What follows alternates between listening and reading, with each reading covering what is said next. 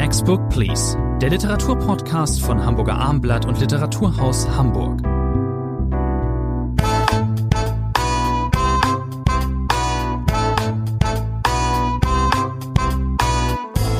Wir sprechen heute über Percival Everetts Roman Die Bäume, erschienen bei Hansa, über Clemens Setz neuen Roman äh, Monde vor der Landung und über Vincenzo Latronicos Die Perfektion. Mein Name ist Thomas André. Bei mir im Podcaststudio ist wie immer in bewährter Form der allseits geschätzte Professor Dr. Rainer Morris. Wir fangen mit dem italienischen Autor Vincenzo Latronico an. Wir haben ein bisschen wenig Italiener hier gehabt, äh, habe ich mir mal überlegt. Und ähm, was mich auch bei diesem Titel ansprach, ist natürlich, ähm, es spielt es spielt in Berlin. Es ist ein schmales Büchlein, nur 130 Seiten.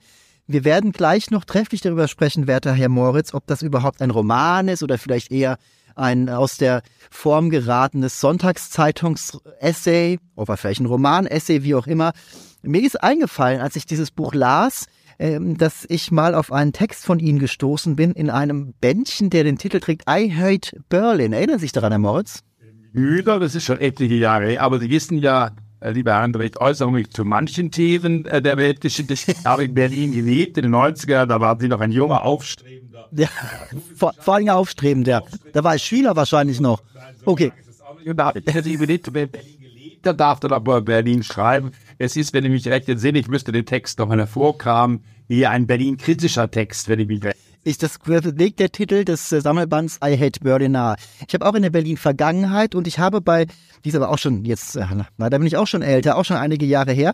Ähm, ich habe mich aber bei diesem Titel natürlich äh, unweigerlich daran erinnert gefühlt. Es ist, es wird beschrieben, ähm, die werden beschrieben in diesem schmalen Büchlein die Existenzen von, äh, in diesem Fall Tom und Anna, zwei italienischen Expats, wie man sagt, oder auch digitalen Nomaden, die sind, machen irgendwas Kreatives im Online-Bereich und äh, sind äh, vor einiger Zeit nach Berlin gezogen und leben dann nun dort und sie leben dort so wie ganz viele andere junge Menschen dort leben, nämlich in einer Art äh, Transit kann man sich nennen, sie sind da schon irgendwie auch zu Hause. Doch, es ist ein bisschen Transit, weil sie sind immer in ähm, Gemeinschaften äh, verhaftet, die sich, die sich schnell zusammenfinden und dann auch wieder schnell auflösen. Denn die Leute kommen aus Frankreich, sie kommen aus Südamerika, aus Nordamerika, kommen aus Osteuropa, sind für einige Zeit in Berlin, finden dort zusammen, genießen das Lachtleben, wohnen ähm, in, zur Untermiete. Manchmal sind, sind sie auch selbst vermiet und vermieten sie selbst unter, wenn sie nämlich mal für eine Zeit wieder in ihr Heimatland zurückkehren. Das Thema Wohnen ist ein großes Thema. Es ist relativ schwer, da teilweise was zu finden. Man muss sich mit den deutschen Behörden auseinanderschlagen, muss einen Arbeitsplatz haben und äh, so weiter und so fort. Das ist äh, vor allem auf eine bestimmte Weise geschrieben dieser, dieser Text, nämlich es sind eigentlich nur Behauptungssätze, Behauptungs- und Beschreibungssätze. Und es ist der Punkt ist, meine Berlin-Zeit ist wie gesagt schon länger her. Aber auch hier in Hamburg gibt es natürlich auch Expats, Leute, die aus dem Ausland stammen, hier wohnen in einer größeren Stadt und dort ein gewisses Leben pflegen. Ähm, oft digital ähm, ähm, unterfüttert. Ähm, man stellt sich da, also die, die, Beschreibung, die erste Beschreibung in diesem Roman, wie leben Anna und Tom hier in dieser, dieser Wohnung, in dieser Altbauwohnung, viele Pflanzen, äh, spartanisch eingerichtet, aber doch irgendwie schick. Man fühlt sich sofort, als würde man auf Instagram irgendwie so eine Wohnung, man weiß genau, wie die aussieht. Sie sind ja mit voller Leidenschaft bei diesem Buch dabei, Herr André. Hat Sie sich interessiert? Hat Sie hat Sie nicht interessiert? Erstmal fand ich es empörend. Wir haben so viel Berlin-Romane in den letzten 20 Jahren. Jetzt kommt auch noch ein Italiener. Empörend finden Sie das. Aber es gibt doch so viele Italiener in Berlin. Ja, natürlich. Verena von Koskul hat, das sollten wir nicht vergessen zu erwähnen, äh, diesen kleinen, schmalen Roman übersetzt. Ja, es ist ein Berlin-Roman. Sie haben das ja inhaltlich gerade gepasst. Web-Developer oder wie immer man die beiden nennen könnte, die wissen selber nicht so genau, wie man den Beruf nennt. Die Zeiten, wo man ganz klar sagte, ich bin Steuerfachgehilfin, vorbei. Das gilt für die beiden, die übrigens sehr deutsche Namen haben. Das fand ich sehr erfreulich. Tom und Anna, das klingt jetzt ja fast schon berlinerisch. Also es ist ein Büchlein, das versucht, wenn man auf den Kern kommen will, die haben ja sogar die inhaltliche Note beschrieben, versucht eine Art Lebensgefühle zu beschreiben. Unter 30, das ist ganz Generationsgefühl auch, ja. Lebensgefühl einer bestimmten Generation. Unter 30, Sie haben es gesagt, Sie sind kaum mit Deutschen zusammen, Sie sind mit denen zusammen, die wie Sie in die Stadt geschwemmt worden sind.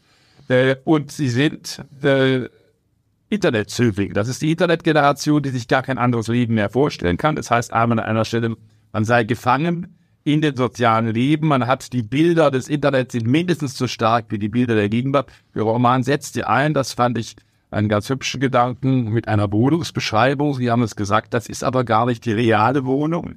In gewisser Weise, in der die beiden leben, das ist eine äh, Anzeige des Immobilienhändlers, der sozusagen in wunderbarsten Farben ausmalt, wie diese Wohnung ist. Dann kommt das nächste Kapitel und dann heißt es aber wieder, ja, ganz so ist es ja doch nicht. Und so ganz so schön, das kennen wir alle, wie in der Anzeige der Immobilienfirma haben wir es dann doch nicht. Also es ist, wie gesagt, der Versuch, ein Lebensgefühl zu beschreiben, ein Lebensgefühl der Unsicherheit. Es fällt auch immer wieder das Wort Einsamkeit. Das heißt, es ist ein Gefühl, das keineswegs nur ein pendiges Gefühl ist, ein glückliches Gefühl, sondern ein sehr, sehr gemischtes Gefühl. Und die beiden, Sie haben es ja gesagt, bleiben nicht in Berlin. Sie gehen dann nach Lissabon. Da ist es auch nicht so schön, wie man dachte, dass es in Lissabon sei. Und am Schluss sind Sie, wenn ich mich recht entsinne, auf Sizilien. Ich habe auch irgendwo, irgendjemand beschrieb diesen Roman als leicht satirisch. Das kann man aber wahrscheinlich nur dann tun, wenn man auch schon ein bisschen skeptisch auf diese Lebensentwürfe schaut. Ähm, interessant ist, und das ist nichts Neues, dass dort äh, Menschen beschrieben werden, die individuell leben möchten und doch nur genauso leben wie quasi alle anderen, was so auch nicht stimmt, denn die Freunde von Tom und Anna, sehr viele Freunde sind in ihrer italienischen Heimat geblieben, von denen möchten sie sich absetzen, sie wollten in die große weite Welt hinaus, Berlin liegt da nahe, da kann man noch relativ preiswert, preiswert leben. Naja, aber so individuell sind sie nicht und das spüren sie auch. Übrigens, der Autor wertet ja nicht.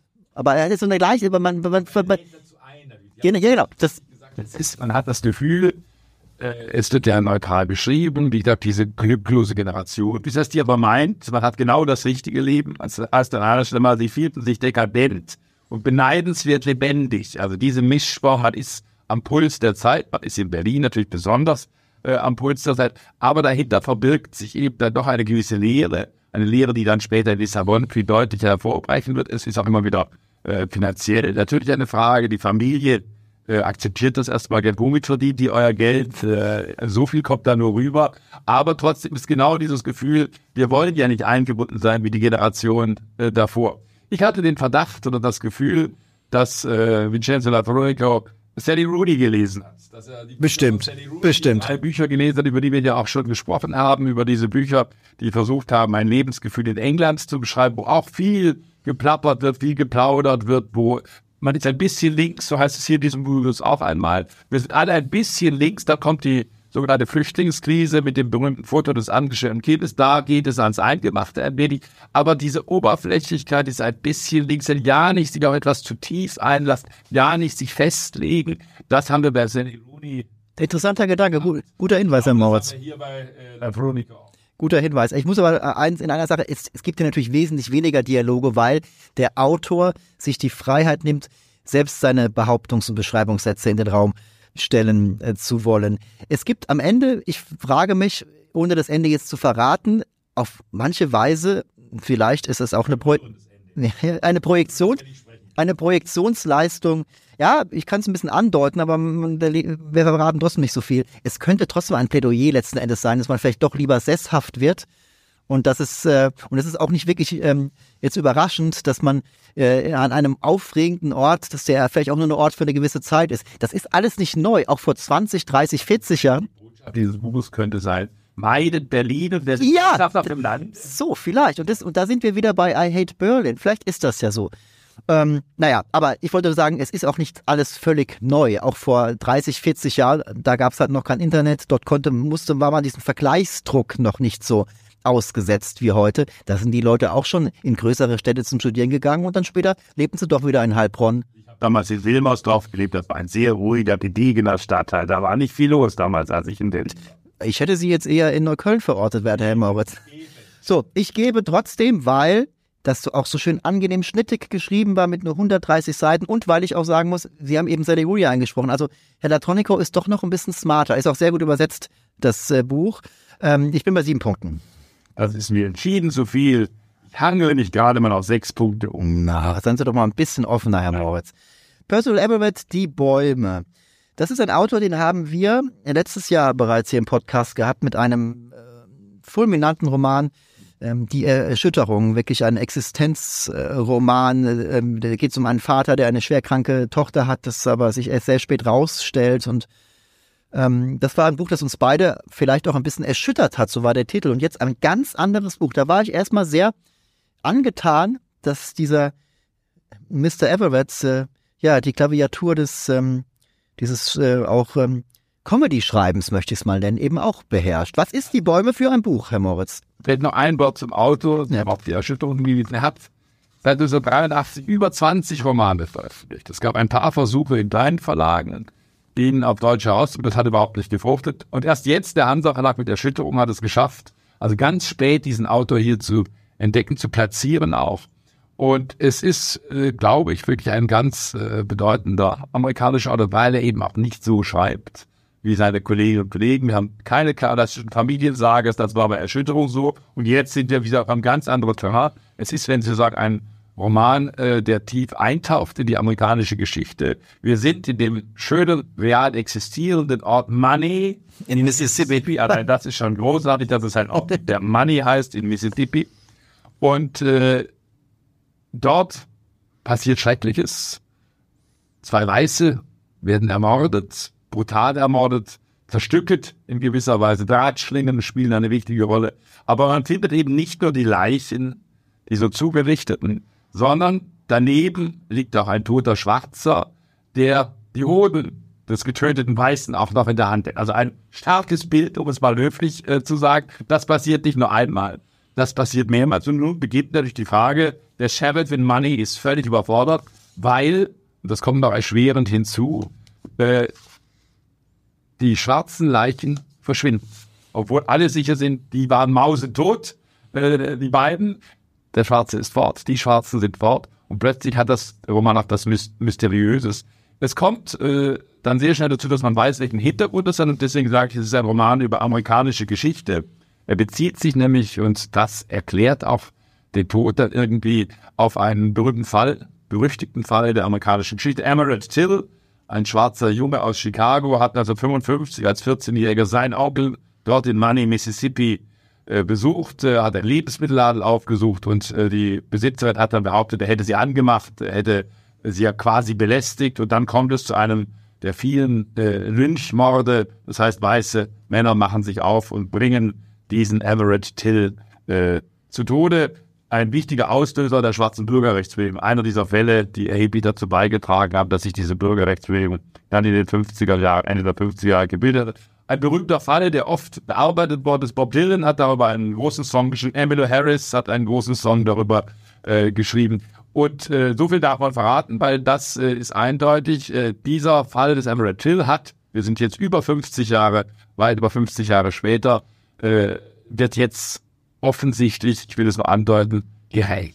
Süd, weil diese Männer, die ermordet sind, die Weißen, deren Familien haben mit diesem Lynchmord aus dem Jahre 55 zu tun. Genau, 70 Jahre später geht jetzt Percival Everett hin und in diesem Roman, der übrigens auf der Shortlist des Booker-Preises stand, ähm, ähm, blättert jetzt Percival Everett vor uns dieses äh, surreale und absurde Erzähltableau.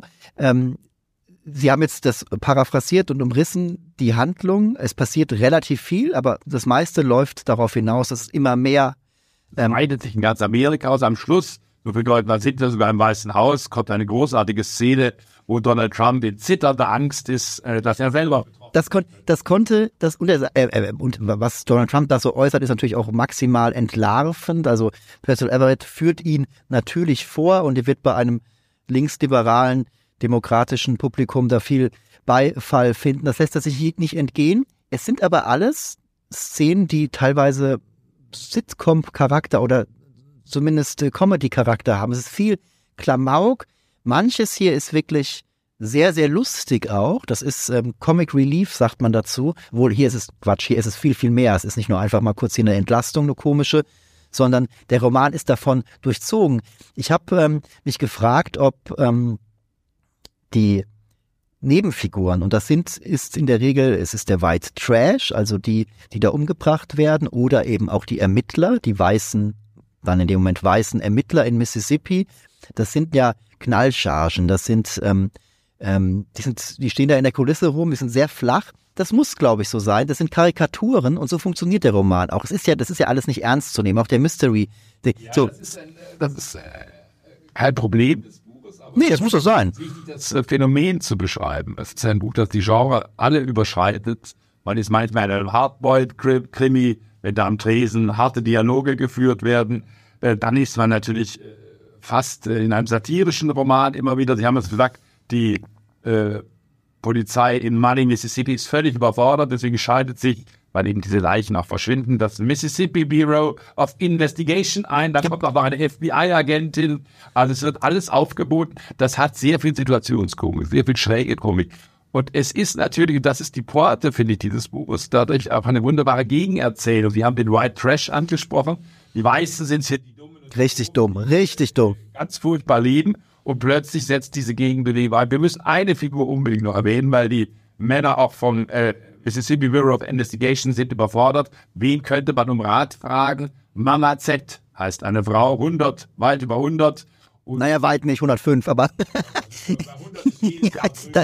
Inso, insofern haben Sie recht. Mama Z gilt als eine Art Kräuterhexe, äh, eine ganz dubiose Frau im Ort und man besucht sie und dann stellt man fest, sie hat einen Wissenschaftler dann sogar angeheuert, die sammelt in vielen, vielen Ordnern seit 1903 alle Akten, alle das, was sie zusammentragen lässt, zu den Lynchmorden an Scharfen in USA. Das sind über 7000 Fälle. Die sind dort äh, in ihrer Wohnung verankert. Ein Wissenschaftler soll das orten. Das heißt, was äh, Percival Everett auch auf der Ärztenebene ja. tut. Wir haben Seiten in diesem Buch, wo nur die Namen das sind reale Namen. Das sind reale Namen.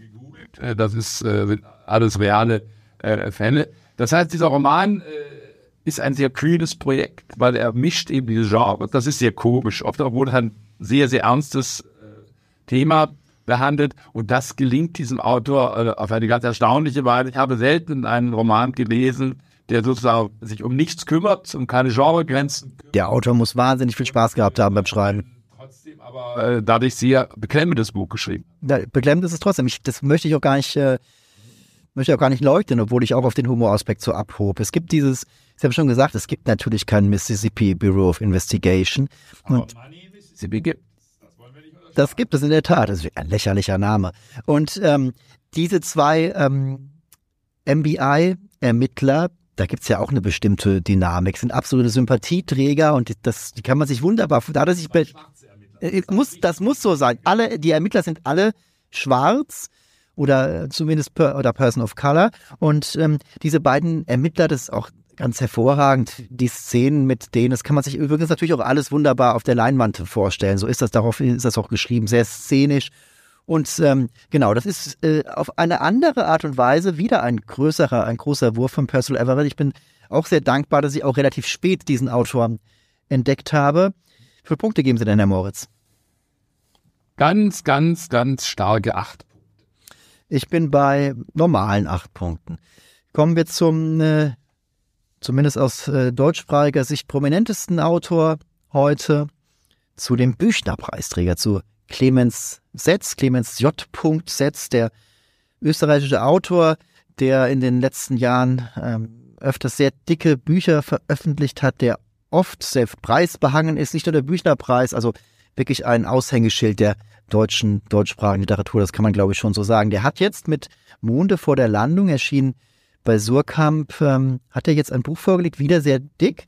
Etwas, das mich zum, ein bisschen überrascht hat. Äh, ähm, dem Setz wird ja oft als äh, Postmodernist beschrieben. Hier hat er eigentlich einen relativ konventionellen, ja auch historischen Roman geschrieben. Es geht um eine Person, die wirklich gelebt hat. Äh, Wie passt in ihre Heimat? Ein bisschen, ja. Ein bisschen. Im Rheinhessischen. In äh, Worms. Ich bin aber kein Rheinhesse. Ich weiß, ich weiß. Genau. Dort spielt dieser Roman zu guten Teilen später noch in Frankfurt. Es gibt auch mal einen Abstecher in ähm, die Region Richtung Alzey ist das, glaube ich. Da stammt ähm, Flechheim heißt der Ort, glaube ich. Da stammt der reale Peter Bender hier, um den es hier geht. Das war ein ähm, Mann, der, ja, wie kann man ihn beschreiben, ein bisschen was Nerdiges hatte der. Viele fällt auch oft jetzt äh, das Wort Querdenker. Das äh, Clemens Setz hat zu diesem Roman viele Interviews gegeben. Das macht er sonst, glaube ich, nicht so.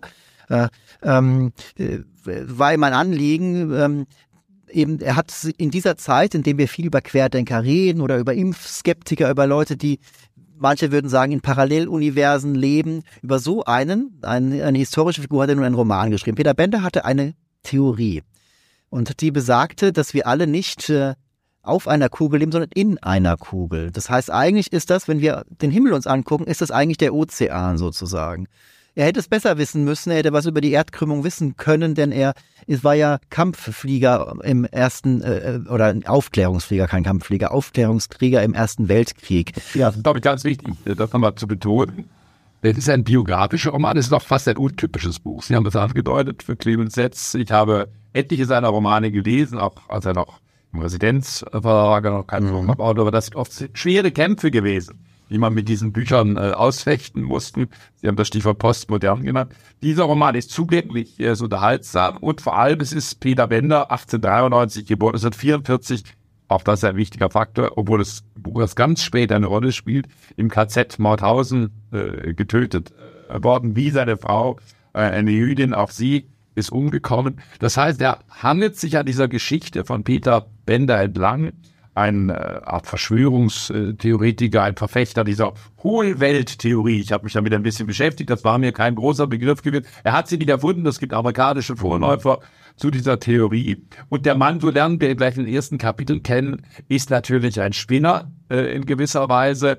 Er bietet Räume, er ist ein begnadeter Redner, das heißt, er zieht auf die Frauen in Faszination. Er macht eine Religion daraus. Genau, Religion, es gibt eine Gemeinschaft, die er gründet, seine Frau, eine Jüdin, das ist auch ganz wichtig, weil das dann später, als die Nazis aufkommen, eine wichtige Rolle spielt. Es ist auch in gewisser Weise eine typische Figur der 20er Jahre. Das heißt, wir haben in den 20er Jahren viele solche Gestalten, ja. auch in der deutschen Kulturgeschichte. Die 20er Jahre haben dazu eingeladen, zu allen möglichen Spritisierereien, allen möglichen komischen Theorien, in Anführungszeichen. Und Peter Wender verficht das. Er selber lässt sich auch nicht beeinträchtigen. Man will ihn in ein Irrenhaus einweisen, er wird in die Hauptanstalt kommen. Er findet auch einfach das wahnsinnig komisch, dass man ihn in eine Irrenanstalt äh, einweisen will. Er hat nicht nur diese Hohlwelt-Theorie, er hat auch eine bestimmte Form, wie die Geschlechter zusammenleben wollen, die Quadratform der Geschlechter. Das heißt, er predigt äh, natürlich eine gewisse Untreue seiner Gattin gegenüber. Auch das spielt eine wichtige Rolle. Wer die Bücher von Clemens Setz kennt, weiß, äh, Sexszenen spielen immer eine wichtige Rolle. Die sind oft sehr komisch äh, bei ihm. Auch hier wird äh, mit diesem Thema gespielt. Wir sind also ganz nah bei dieser Geschichte. Das wird im Rückblick immer mal wieder erzählt. Die Kriegszeit aber sind aber vor allem in den 20er und erleben dann eben auch, wie geht dieser Mann mit den Nazis um, wie gehen die Nazis mit ihm. Ich muss das mal gleich an dieser Stelle sagen. Das ist jetzt eben, wir haben schon gesagt, das ist der konventionellste Roman hier versucht Clemens Setz nicht irgendwelche Grenzen zu dehnen. Ich fand bei seinen Vorgängerromanen, ich fand das Postmoderne immer sehr reizvoll. Mir waren aber gerade ähm, manche Bücher einfach zu lang. Deswegen musste ich mit ihnen manchmal kämpfen. Ich bin froh, dass er jetzt diesen Roman geschrieben hat. Es zeigt, äh, äh ich finde es immer gut, äh, wenn, äh, Stichwort Everett auch eben, wenn Romanciers vielleicht nicht immer denselben Roman äh, schreiben. Und das ist in dem Fall, in dieser Sache, bei diesem Roman eben ganz klar der Fall. Ich finde das großartig, wie er etwas, was auch schon oft in der Literatur geschehen ist. Da geht er auf Pfade, die haben schon viele beschritten, aber er macht das wirklich großartig. Auch dieses Einsickern des äh, Nazitums ins äh, Alltagsleben. Und das war bei Peter Bender ja nun ganz klar die Frage, wie gehe ich damit um? Er konnte, er hat, er hat seine Verbindungen, er hat sein Netzwerk gehabt. Es gab, Sie haben es gesagt, noch mehrere äh, Leute, die in anderen äh, Regionen dachten als damals der Normalbürger. Und dann wird er dort aber auch schon gemieden und geschnitten, eben weil er eine jüdische Frau hat. Die Frau, die tut einem ja die ganze Zeit leid. Äh, das, dieser Roman appelliert auch an das Mitgefühl des Lesers. Sie muss die Kohle reinbringen. Sie glaubt schon halbwegs an ihren Mann. Ja. Und, aber es ist auch ein Roman veröffentlicht, der, der ist sogar lieferbar, das ist der 27 erschienen, Karl Thurmann. Das weiß ich, ja. Der ist lieferbar. Okay. Also diese Frau wird dann natürlich, kann die irgendwann gar nichts mehr machen. Dann äh, sind alle hinter ihr her. In dieser schlimmen Zeit der Inflation ist sie so eine Art Maklerin und hilft Menschen, äh, zum Beispiel ihr Klavier zu verkaufen, damit man überleben kann. Und dann kommen die Nazis und plötzlich wird sie von diesen, in dem Fall ist es eine Frau, eine Nachbarin, wird sie dann verklagt. Und dann sind alle hinter ihr her, weil den Juden kann man jetzt in jederlei Hinsicht immer ans Leder. Und das ist eine sehr beklemmende, bedrückende Atmosphäre, die Clemens Setz wirklich meisterhaft beschreibt. Eben auch mit vielen Dokumenten auch. Ja. Das ist ganz wichtig. Eben sind das ganz offensichtlich tapfer recherchiert. Äh, deswegen sind in diesem Roman auch Originaldokumente, auch Fotos äh, eingestreut. immer wieder. Das heißt, äh, wir haben es äh, mit einem wirklich biografischen Roman im ganz klassischen Sinne zu tun.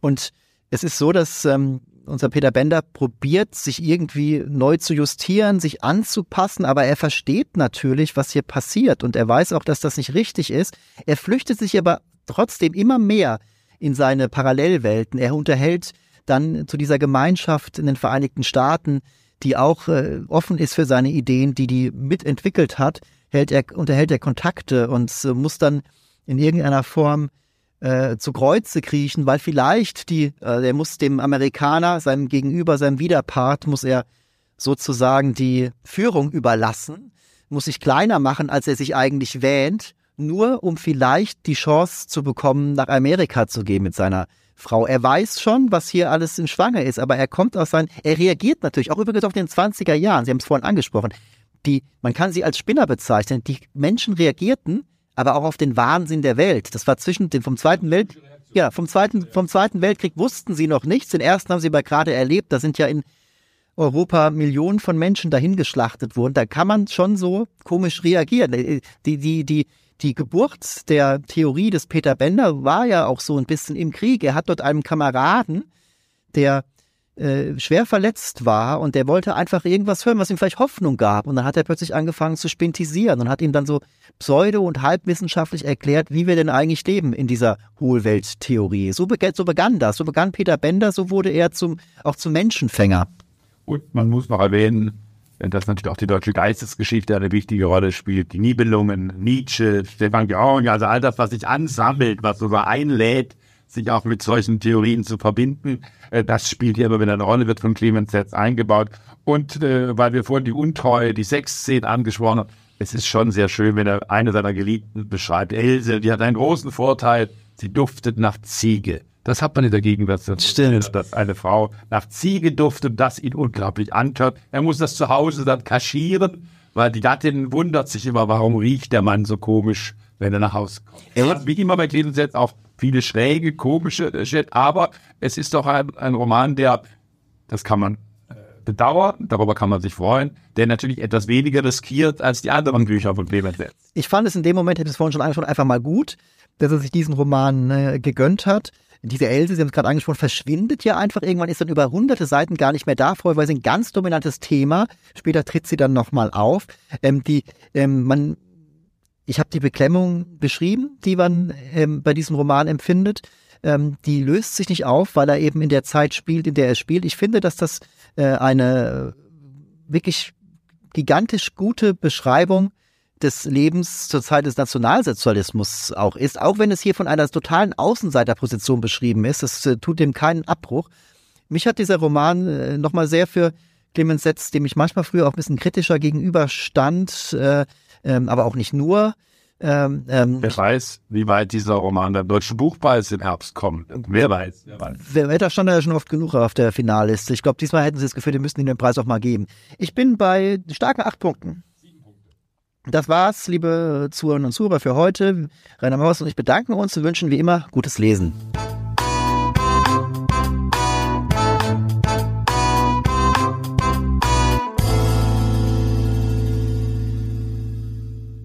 Weitere Podcasts vom Hamburger Abendblatt finden Sie auf abendblatt.de slash podcast.